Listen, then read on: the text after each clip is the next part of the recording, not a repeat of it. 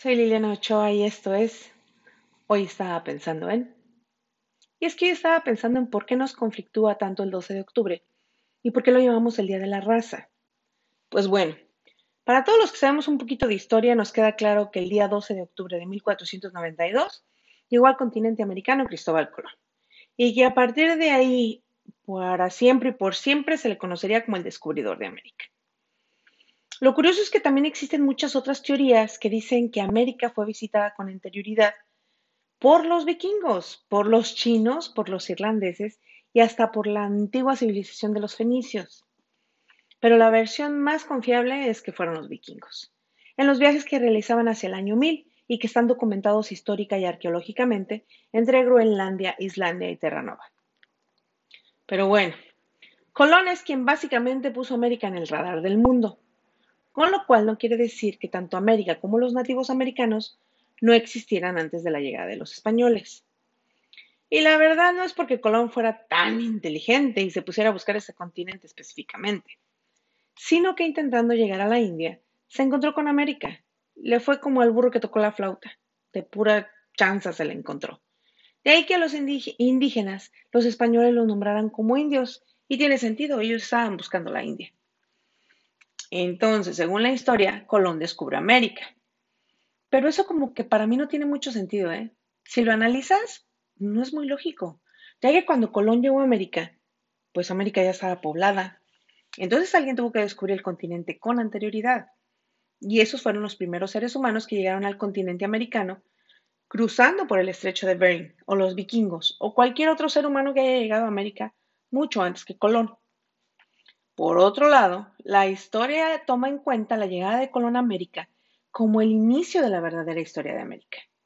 Lo cual me hace preguntarme, entonces la historia del continente antes de la llegada de Colón era de mentiritas o cómo?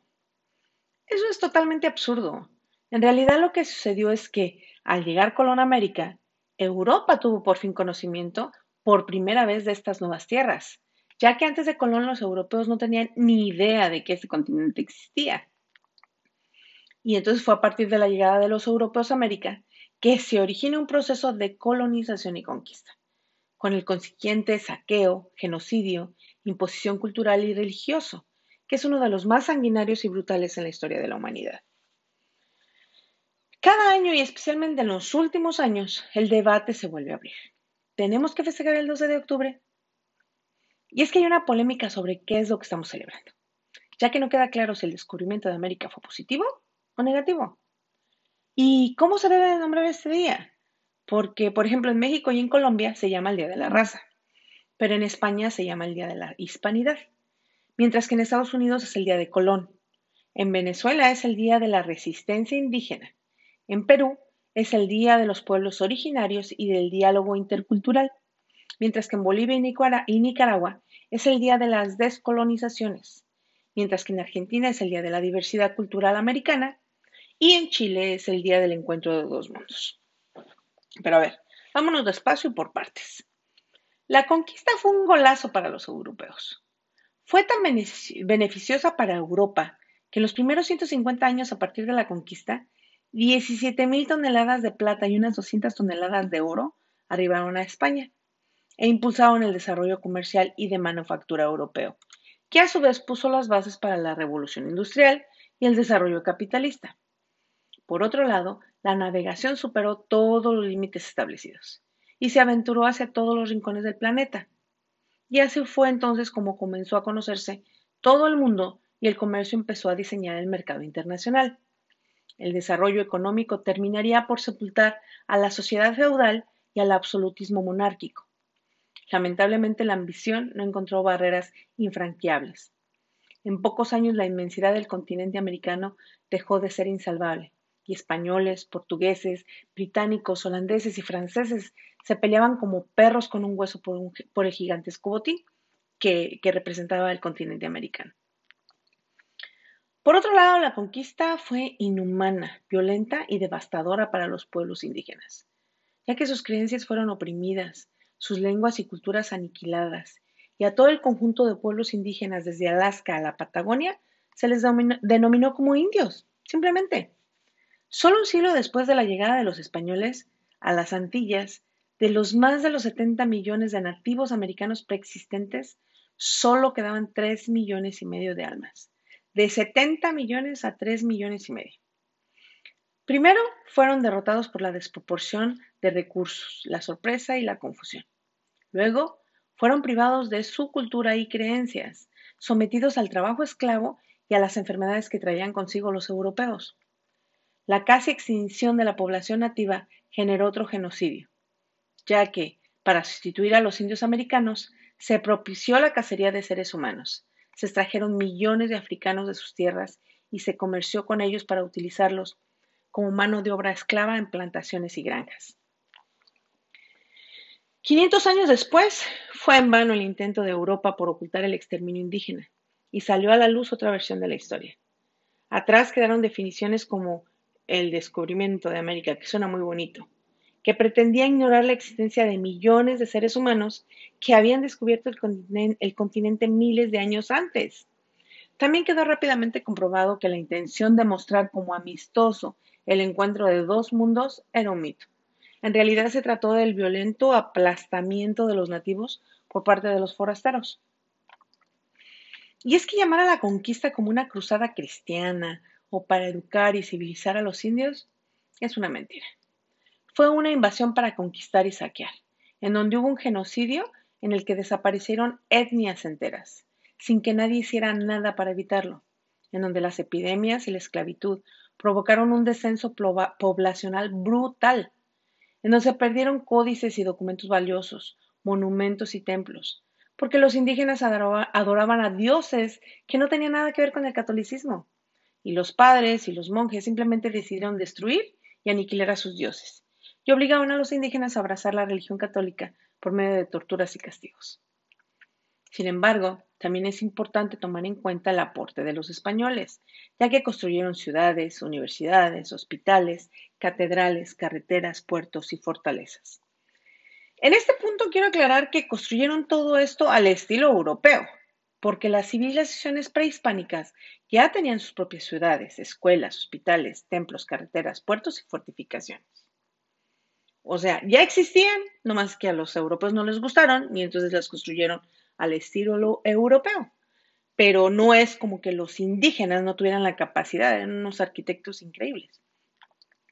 Este, los españoles también aportaron otras cosas. Por ejemplo, trajeron trigo, cebada, arroz, otros cereales, café, seda, azúcar, el vid, el vino, el aceite de oliva, de oliva, perdón, muchas legumbres, trajeron caballos, vacas, ovejas, cerdos, ah, muchos animales de, granja. Establecieron la industria naval, la artesanía del cuero, el hierro, la pólvora, la rueda como medio de transporte, la imprenta moderna, una cosa muy notoria fue que prohibieron el canibalismo y los sacrificios humanos, que no todas las civilizaciones llevaban a cabo. Este, también aportaron la ciencia y la medicina europeas, que se unió a la ciencia y medicina de las civilizaciones prehispánicas. Trajeron los derechos laborales, el comercio, sin olvidarnos, claro, de la lengua española y la muy venerada religión cristiana. Entonces, no se puede dejar de reconocer que la llegada europea a las costas americanas produjo un avance notable en la humanidad, pero todo ese progreso no puede ocultar la magnitud del exterminio ocurrido. La sociedad capitalista se concibió a partir del genocidio, la esclavitud y el saqueo impulsado por las potencias europeas de la época. El nuevo sistema económico se amasó con la sangre de millones de seres humanos. El oro y la plata americanos contribuyeron a forjar los primeros grandes capitales europeos, que dinamitaron la economía y detonaron el fin del feudalismo y posteriormente iniciaron la revolución industrial. Así que yo creo que seguir debatiendo sobre lo mismo año tras año es absurdo. La historia no se puede cambiar. Lo que fue ya fue. No podemos pretender que por aquí algo no nos guste eso va a cambiar. No podemos seguir renegando de nuestro pasado por muy atroz y horrendo que haya sido. Aunque tampoco se puede aceptar el cinismo de España, digo, porque ellos dicen que pues no fue para tanto, que eran otros tiempos, que Inglaterra y otros países pues también lo hicieron, y que los indígenas eran unos salvajes. O que pues que deberíamos de agradecer, ¿verdad? Porque nos dejaron de herencia el progreso y nuestra religión. Como si esa herencia le quitara lo horrendo y atroz a todo lo demás que hicieron. Pero, en fin. La conquista fue brutal, cruel e inhumana. Pero como todo en la vida tiene su lado positivo y su lado negativo. Y nosotros somos el resultado de esa conquista. Somos mestizos. Nuestra raza y nuestra cultura es el resultado de la mixtura de las culturas prehispánicas y españolas. Entonces tenemos que reconciliarnos tanto con nuestras raíces españolas como con las indígenas, porque increíblemente no las aceptamos y las sentimos ajenas a nosotros. Sabemos que tenemos sangre española, pero perdura el rencor de la conquista. Entonces nos conflictúan los sentimientos ambiguos de pertenencia y desprecio. Odiamos a los españoles, pero queremos ser güeritos y de ojos claros. Pero al mismo tiempo tampoco nos identificamos con nuestras raíces indígenas. No queremos ni de chiste ser chaparritos o morenos. Nos ofende que nos identifiquen como indios, porque estamos enfermos de clasismo y racismo. Y la verdad tenemos muchísima mierda en la cabeza. Así que creo que lo mejor que podemos hacer es disfrutar la riqueza de nuestra herencia mestiza y valorar que ese mestizaje nos ha dado comida deliciosa, tradiciones mágicas, una cultura rica en matices, y nos permite conservar lo mejor de los dos mundos. Pues bien, cierro este podcast con el hecho ocurrido cuando Juan Pablo II visitó Perú en 1985 y varios representantes de movimientos indígenas le entregaron una carta que sobrecoge por su sensatez. La misiva decía así, nosotros, indígenas de los Andes y de América, decidimos aprovechar la visita de Juan Pablo II para devolverle su Biblia porque en cinco siglos ella no nos dio ni amor, ni paz, ni justicia. Por favor, tome de nuevo su Biblia y devuélvala a nuestros opresores, porque ellos necesitan sus preceptos morales más que nosotros. Buenas noches, yo soy Liliana Ochoa y esto fue Hoy estaba pensando en...